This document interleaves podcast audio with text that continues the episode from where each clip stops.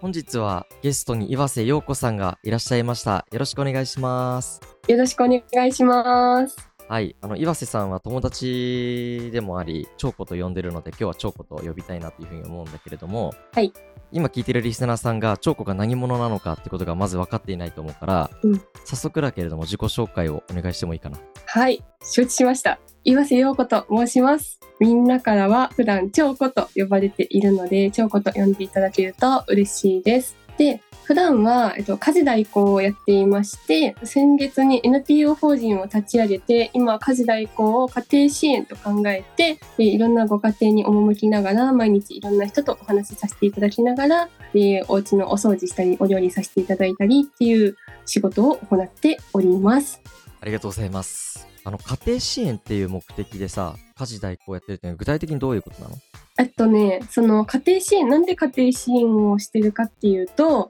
うん、将来的に子供がさ、大きくなるじゃん。うん、で、大きくなって大人になった時に、そのもっと世の中の良くしようと、こう自分のことを考えて、世の中のことを考えて動ける大人を育てようって思ったら、うん何が大事なのかなって考えたら、その幼少期の体験とか経験がすごい大事で、うん、で今教育とかいろいろみんな注目されてる私のその見る限り結構教育業界は結構再熱してるかなって思うんだけどうん、うん。その教育の根幹にはやっぱその子どもたちを育てる親のサポートっていうのがまだまだ足りていなくてうんうんそこが大事だなと思うのでうんなんでその親御さんがなんかもう仕事しながらで家事やって子育てしてっていうと普通にもうキャパオーバーだからうんうんうんそういったご家庭のその皆さんの家事を代わりにこちらが肩代わりするのでその分例えばホッと一息コーヒー飲む時間作ってもらったりとかうんそのご家族の時間を大事にしてくださいねっていうことで家事代行を家庭支援と考えています。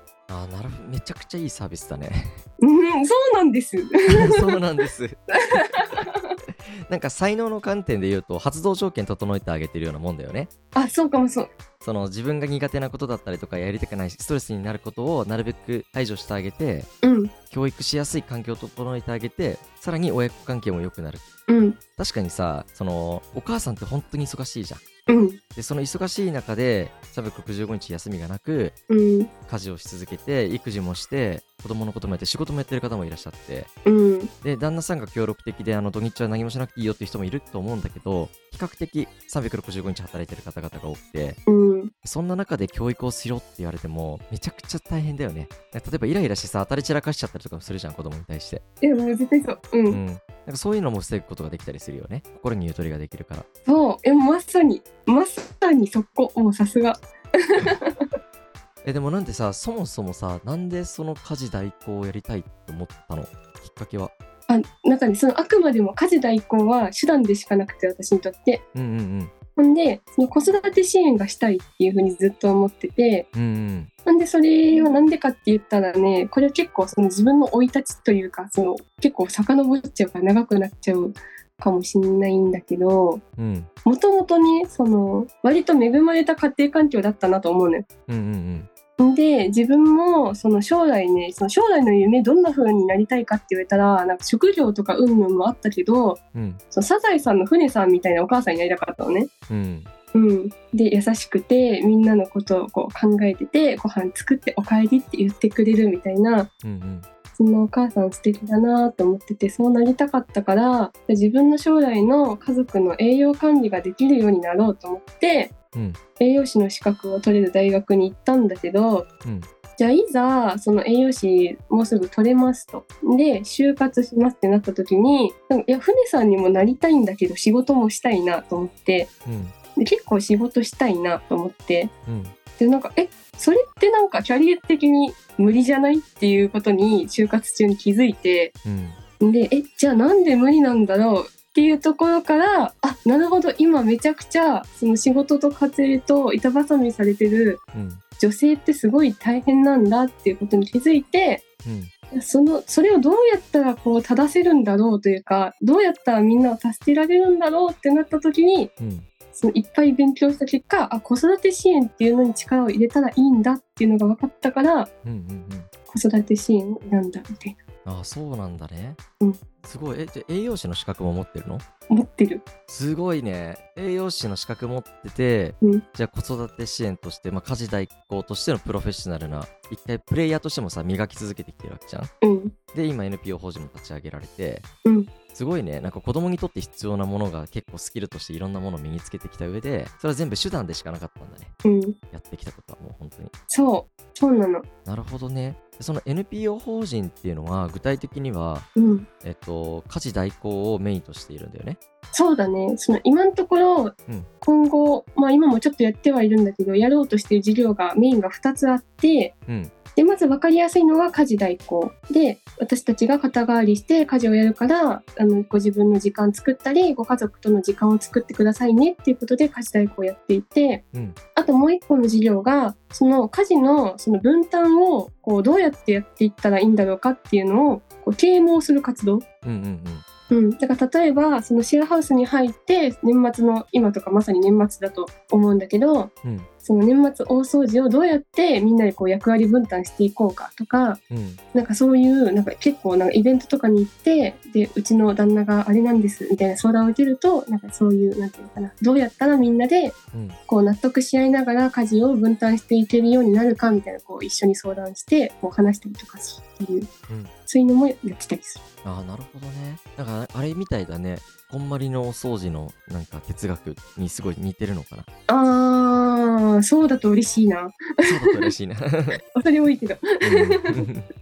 うん、いや掃除を通してちゃんと啓蒙活動をしたいって思いもあるんだね。うん、あるでその将来的にはあのー家事代行ができる人たちがたくさん増えていってほしいなみたいなビジョンも持ってたりするえっとできるっていうのは呼んでくれる人ってこと家事代行をど家に導入する人の。うん家事代行できるうんうんできる人たちがたくさん増えるとさそうするとたくさんの家庭に行ってもらえることができるじゃん。うん、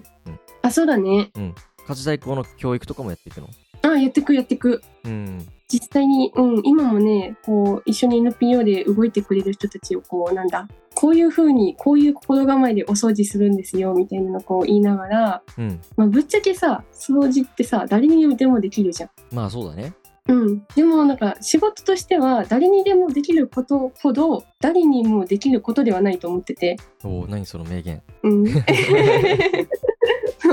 誰にでもできることだからこそ仕事として誰にもができるわけではないっていうはいはいはい。えそれ具体的どういうことまピンときてなくてさ。なんか家事掃除もさ言言ってしまえば誰もができるわけでうんでそこに例えばさその相手への思いやりとかさうんこうこれを掃除したら相手が喜んでくれるだろうなみたいな、うん相手がどこを掃除してほしいのかなとかさうんうんあのそういう相手のことを思った上でサービスを提供し続けるっていううん一種のホスピタリティみたいなものうんうんうんが必要かなと思っててうん。うーん確かに。でそれってさ例えばさホテルとかさその非日常の空間だったら結構そこにさこう注目しやすいんだけどうんうんあの家って日常すぎてみんながあんまり注目しない場所なのね。うんうんでそこに対していかに自分が相手を喜ばせようっていうのをパフォーマンスとしてこう発揮し続けられるかみたいなのって意外と難しいっていうことが分かってうんそれはなんか家事代行のその今まで3年半ぐらい個人事業主として家事代行をやってきてうんで過去にもいろんな何人かこう育成をしてみたんだけどうんなかなかうまくいかない人とかも何人かいたからうんうまくいく人といかない人の違い何なんだろうとかうんうんやっぱそういうのがあってでやっぱできる人と、まあ、向いてない人がいるんだなっていうのが、うんこう最近の学びでした。なるほどね面白いね、うんなんかチョークがやってることっていうのはさなんかうん、一つの思想を広めるみたいな感じだよねうん、そうかも、わからないけどホスピタリティを通して思想を広めるみたいなことをやってるのかもしれないねうん、そうだねその家族ってさなんか例えば仕事だからとさうんこうどうやったら部下にこう考えを伝えられるかとかさうんうんこうチームをマネジメントするためにはとかさこういろいろみんな考えるねうんうんなんだけど東大元暮らしであんまり家族のことを一つの組織と考えてうんうんどうやって人間関係を考えていこうかっていう人って意外とそんなに多くなくてうんうんうん家族なんだからいいじゃんみたいなうんうんなんかそういう非言語のその感覚に頼ってしまうところがあるんだけどうんそこもねやっぱねこう中間にこう誰か例えばそれが家事代行だったら家事代行とかで仲介が入ってうんこうお互いの話をこう通訳してあげないと、うん意外とすれ違ったまま家族がこう気づいたらこじれてしまうみたいなうんうんうんあるよな。なるほどねそういうことは確かにあるうん、あのさごめんさっきの話にちょっと戻してもいいうんあのさ当たり前にできることこそなんかなんだっけできないできないだっけ なんだっけ誰もができるわけじゃない、誰もができるわけじゃないって言ってたじゃんうん一番最初にビジネスを教えてくれた先輩の経営者がうん、なんか ABCD 法則って言っててあれをすごい思い出したんだよねなんか当たり前のことがちゃんとできる人はできる人って言ってたおーじゃあ家事代行めっちゃできるじ当たり前の A でしょ当たり前のことをバカにしないで B ちゃんとする人ができる人、ゃんあなるほどうん、最後にできる人って言ってたんだけれど ABCD の法則でやりなさいってすごいよく言われてたなとおーじゃあ家事代行はみんな ABCD の人ですねそうだよね ABCD の人だよねうん、うんなんか当たり前こそ結構ちゃんとしてるとおってなることってすごい多いなと思っていて例えばだけどなんかそう感謝の気持ちでうん一つプレゼント持っていきますとかさ、うんうんうん、お礼の仕方とかでもさ結構ホスピタリティ持ってお礼するだけでもだいぶ変わったりするじゃん確かにとかあとお土産持っていく中でもよくあのバーやってるからさお土産をもらえてるんだけどさ私が好きなものなんですって言ってくれるとめちゃくちゃ嬉しいんだよねうんもうその一つのホスピタリティだけでもめちゃくちゃ嬉しいしうんうんなんかちょっとした何かでやっぱすごい当たり前のことがさらに磨きがかかるっていう現象ってすごいたくさんあるなと思っていてなるほどなるほなどんか掃除とかでも当たり前なんだけどうんあなんかそこの埃はすごい気づかなかったけど綺麗にしといてくれるとすごい助かるとかうんうんあとはなんかトイレの裏とかさちょっと汚れてるけど気づかなくてさうんうんそこ掃除しといたよとか言ってくれるだけでめちゃくちゃ嬉しかったりするよねうんうんうんなんかそういう当たり前のことなんだけど意外と気づかないことにちゃんと目を届いて気づいてくれるっていうだけですごい嬉しいなとは確かに思ったおー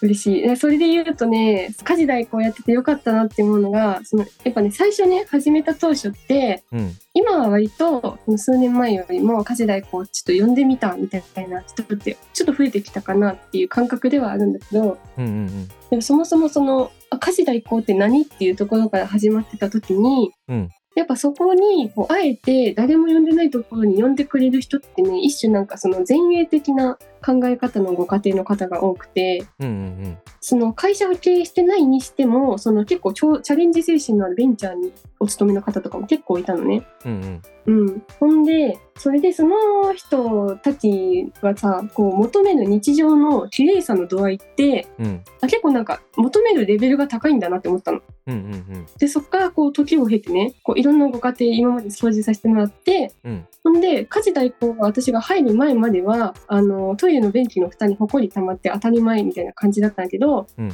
行き始めてからはなんかその綺麗の基準がちょっと上がって、うんちょっと最近またトイレ汚くなってきたからお願いしたいですって言われた時に、うんいや初回に比べたら全然じゃないみたいなところがあってなんかそういうみんなのその当たり前にその気づく範囲が広いほど、うんその人の視界はこう広がってるのかなと思ってて。うんなんでなんかそういうのをこう家事代行を通じてなんかあなるほどこういうふうにしたらいいんだなっていう日常のその当たり前をちょっとなんか生活を快適にできてるんだなって思う瞬間が、うんクーってなるすごいねめっちゃ欲求なんだねその仕事完全にハマってるねあ本当うんで楽しそうだもんね今会話しててもねすでにねうんそうニコニコしちゃう えー、そうなんだえそれに気づき始めたのっていつ頃から気づき始めたのえー、この仕事やり始めてすぐに気づいたのそんなでもないかもしれないなんかね結構3年間ぐらいやってたけどうんなんかこれでやっていいのかなみたいな私は家事代行だけどなんか家事代行以外にもねそのタカチンと一緒に仕事させてもらったりとかもしてるけど、うんなんかそんな風にこう副業的にいろいろやっててでなんか一個の顔でしかないよなと思っててうんで私は本当に家事代行を名乗る資格はあるんだろうかみたいな結構悩んでたんだけどうんでもなんか開き直ったあ開き直ったんだうんうんこれでいいなんかさそのさ才能とかさうんなんかそういうのってさこう鳥肌が立つ経験をしたとかさうんなんかそのビビビッときたとかさなんかこう背筋が通ったみたいなさなんかそういう運命的な何かが必要なんじゃないかなって思ってたんだけどうんでもなんか私もそんなものと巡り会えるんじゃないでしょうかとちょっとなんか3年間ぐらいこうちょっと待ってみたんだけど来うん うんないじゃんみたいな。うん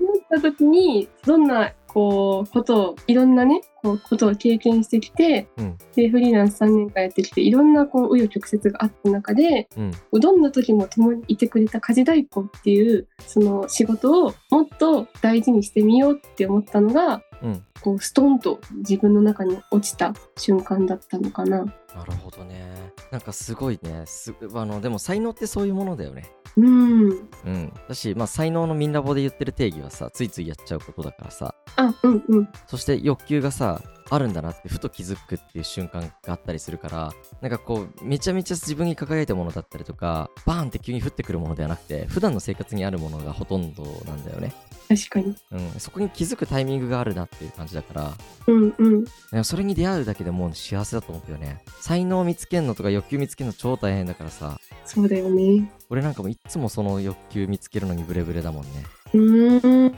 うんなんかある程度見つけてはいるけどうんでもなんかこう一個の塾にバーンって行くタイプの人じゃないから自分がうんうんだから今チョーコミが見つけたようにパンって行ったってことはなんかもうこっからはあとはその欲求と才能を輝かせるだけしかないからさおー見つけるっていうフェーズが終わってるからめちゃくちゃ楽楽しいよね じゃあ伸びしろしかない。 伸びしろしかないよね伸びしろしかない。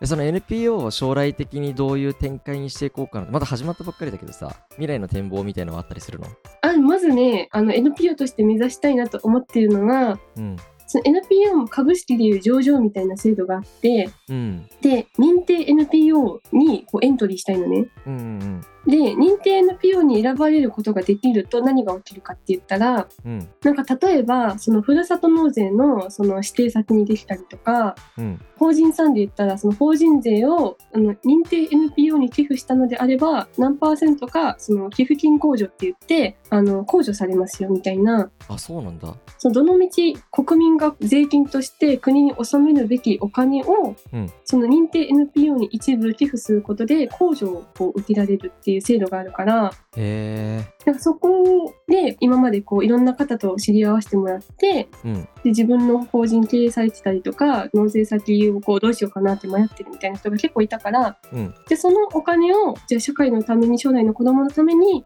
有効に還元したいからちょっと一部お預かりしたいですっていうふうに言えるようになりたいなって思ってる。どうやったらその認定 NPO にはなれるのあのやっぱねご寄付をこういろんな方からその国民から応援されているっていうことがその NPO って特定非営利活動団体っていうのねうんうんあ活動法人だうんうんだからつまりはその営利目的じゃない非営利の目的の法人ですよでそれに対して国民が賛同して応援されてますよっていう証明が必要でうんでその証明が寄付って形なのねうんうんだからその1年間でその具体的には100人の人から年間3000円のご寄付をうん継続的にもらい続けていることっていうのが条件になるんだけど、うんまあ、そんな風にその年1回でいいからここの NPO を応援したいっていう方に、うん3000円のご寄付をいただけることができるとでそれがこう何年も継続的にできると、うん認定 NPO っていうものにこうステージアップするための,、うんその最低基準に到達できる。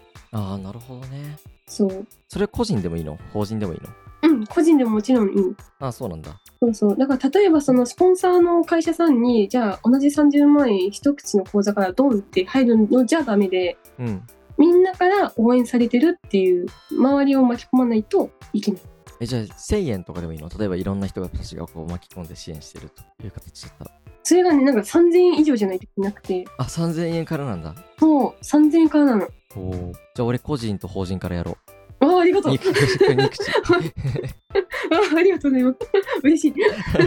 い もう大切に使わせてもらいます数が重要だもんねそう数が重要そあそうなんだね確かに認定になったらいろんなことができるっていう風になっていくといいよねううんそうなんだよただねちょっと結構長い道のりだからねうんうんそれまでにこう頑張っていっぱい走り続けないと何年ぐらいで取れるもんなんだろうねそれって最短でね再来年の10月なんだよね再来年の10月っそう。来年、再来年の10月。てことは2年以内に取れるんだ。うん。うん。まあでも2年以内に取れたらまだ短いかもしれないね。そう、でも結構私せっかちだからさ、2年かくるーってなるよね。しかも堅実にやって2年だもんね。そう。うん。なるほど。そう。でもなんかその、ビジネスもそうかもしれないけどさ、うん。こう自分のそのパフォーマンス発揮される、こう、なんていうの、スタイルってあるじゃん。うんうんうん。それが例えばさ、1ヶ月ドカンと一気にこうぶち上げて、そこから展開していくのかっていう人もいれば、こうコツコツ地道にこう積み上げていくうん。人もいる中で、でも私はどっちかっていうとコツコツ型だなっていうのが分かったのよ。うん。うん、全力疾走するとすぐにバテるんだけど、うん競歩から始まり、うん競歩のスピードがちょっとずつ速くなるみたいなそういうこう走り方だなっていうのが分かったからうんうん。であれば NPO でも多分できるんだろうなっていうのはちなみにいつ気づいたのそれって。コツコツ型なんだなって。えー、いつだろう2年前とか1年前2年前そんぐらいかなななんでそれは気づいたのなんでだろうなんでかなあなんあそう会社辞めたのが3年4年前ぐらいでうん。でさこういろんな人と知り合っていく中でうん。なんかその一気にこうガンってこうなんか華々しく活動していく人いて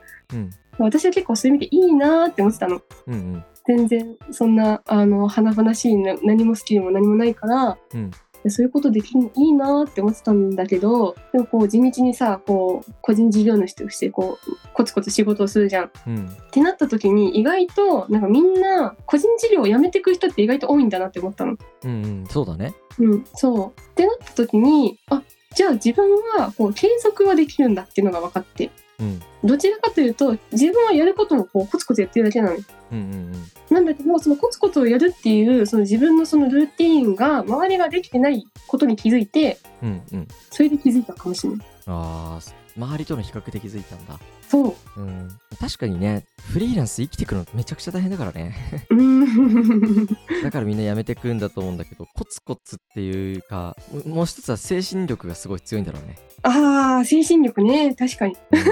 確かに。結構どこでも生きていけるタイプだもん ね。 そうだお ね。お互いにね。互いにね。確かに確かに。うん。なるほどね。ちなみに、その自分のことっていうのは、周りを見て気づくっていうのが一つじゃんうん。他にもなんか自己分析をしたりとか、なんか例えば何かのコーチングを受けるとか、そういった形で自分のことを理解しようとしたことってあったりするのあるある。なんかそのコーチングで言うと、コーチングってどうやって受けたらいいんだろうっていうのがよくわかんないから受けたことがないんだけど、ああ、そうなんだね。あそう、受け方がわかんないのか。あ、そうそう。えどうやったらみんなコーチングを頼むっていうルートにたどり着くのがわかんなくて。まあ、調べればあるけど、なんか怖いよね。よくわからない人のコーチング受けるのって。そうそうそう。だからメンターはこうね、いっぱい、なんていうのか、このことに関してはこの人に相談するとか、なんかそういうさ、この人についていくっていうよりも、うんうん。いろんな人に壁打ちをしてもらって、うんでこう打たれた中で自分の中でこう納得していくスタイルが結構多くてはいはいはい。ほんで一番最初に自分の内側についてすごい考えたのがうん。それこそあなるほど家庭支援が大事なんだっていうのに気づいた就活の時だったんだよね。うんうん。でなんかその大学にさあのキャリアアドバイザーみたいな人がこう来てさこう自己分析はこうやるんですよみたいな教えてくれるじゃんか。でその時に教わったのが中高大それぞれうん一番頑張ったことを一個ずつピックアップして、うんほんでそれをなぜ頑張ったのかっていうのを無限に問えっていううんことだったのね。うんうんだからそれをノート1冊分ぐらいなぜなぜなぜなぜなぜみたいなずーっとノートに書いて考えててうん。うん。でやった時になんか自分の感情のそのパターンが分かったの。えー、すごいね。こういう時に私は怒るとかここに不満を感じるとかうんうん。なんかネガティブな感情が起きた時は次にこんなアクションをするとかうんうんうん。なんかそういう自分のパターンがうん見えてうん。それが一番最初だったかも。すごいね。てか、そのキャリアの支援の先生、すごいね。なんか、そのやり方って、すごい理にかなってるけど、なかなかそこまでさ、根気詰めてやらないじゃん。うん、うん。ノート一冊分書くんでしょ自分の小中高の頑張ってきたこと、なぜなぜなぜって。書いた。すごいね。 うん。ちなみに、チョークはどういうところで自分がうまくいかないとか、感情的になったりとか、イライラとかしやすいイライラしやすいのはね、不公平だと思った時。あ、不公平だと思った時なんだ。うん。で、特に言うと、なんか自分が損してると思った時、プライベートも仕事もどっちもああ、そうなんだね。そういう時はどうするのイライラすイライラ してイる。ラなんイラするかアクション取るの あでも今まではなんかそういうのをねなんか自己犠牲的な部分が多くてうん。結構その自分が我慢すれば世の中うまくいくんだったら我慢すんでって思ってたのようんうんなんだけど我慢我慢我慢我慢をするとそのうち爆発するじゃんうん。うんうん。そうやって今まであの綺麗に人間関係を爆発させてチーンっていう感じで終わらせてきてたのねうーん、なるほどね。そうだからそれをどうやったら繰り返さないで済むんだろうってなった時にうん。こう小出しにこうジャブをするようになったああ、調整し始めてるんだ。こあそうそうそうそうういうとこ嫌だなーみたいな感じでちょっとずつ伝えていくの。そう、これ嫌だと思いましたってちゃんと言うっていう。はいはいはいはい。うん。でも相手が改善してくれなかったらどうするの改善してくれなかったら、あ、そういう人なんだなっていう前提で付き合うようにしてる。ああ、そういうことね。う。うんうんうん。距離を取るとかね。取るとかね。う。うんそう結構私はその、なんていうのかな、消耗するっていう感覚なんだけど、この人と一緒にいて、自分がこう消耗するなと思ったら、うん。距離を取る。 うんうんうん。うわ、俺も消耗するなと思われないように頑張ろ全然思わない。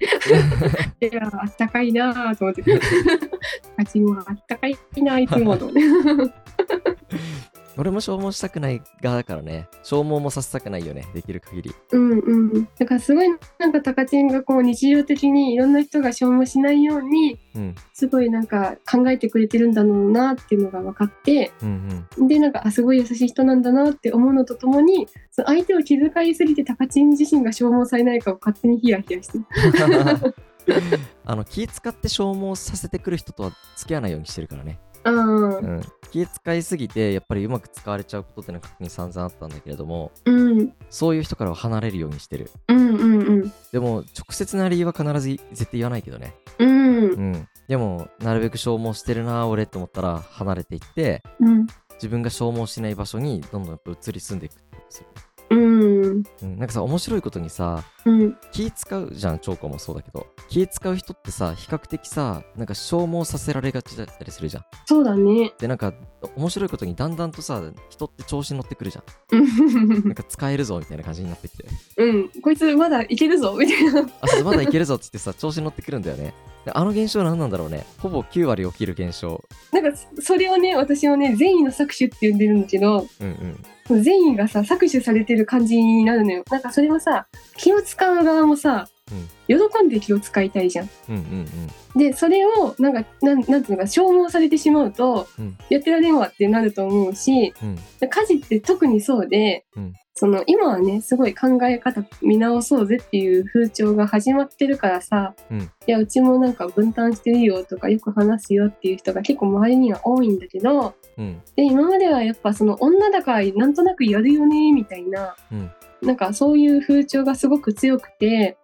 うんんで一個やると「えなんでこれやってくんなかったの?」とか「えこれやっといてよ」みたいなのをこう言わずとも自分がやらないことにやってあのやらざるを得ないみたいになっちゃうなと思っててうんうんそれがすごく良くないなと思うからなんか例えばさ靴下をさ裏返しのなんかその中途半端にこう指先の部分が内側にこう丸め込まれた状態で洗濯の中に入れるとかさうんうんうんそういうちっちゃいことなんでね。そういうちっちゃいことも、その言うほどでもないことが、こう、ちりも積もれば山となるから、うんうんそういうちっちゃいちっちゃい善意を搾取する側は気づいてないんだけど、うんそういうちっちゃいことによって、こう、あーってなる、その、ね、人たちの気持ちを、こう、代弁して、いや、そうじゃなくて、ん一緒に、こう、ダメだ、嫌だなと思うことは改善しようよっていうのをうん、感動詞で調整しようっていうのを伝えたい NPO でもあります。あーめちゃくちゃいいねうーん。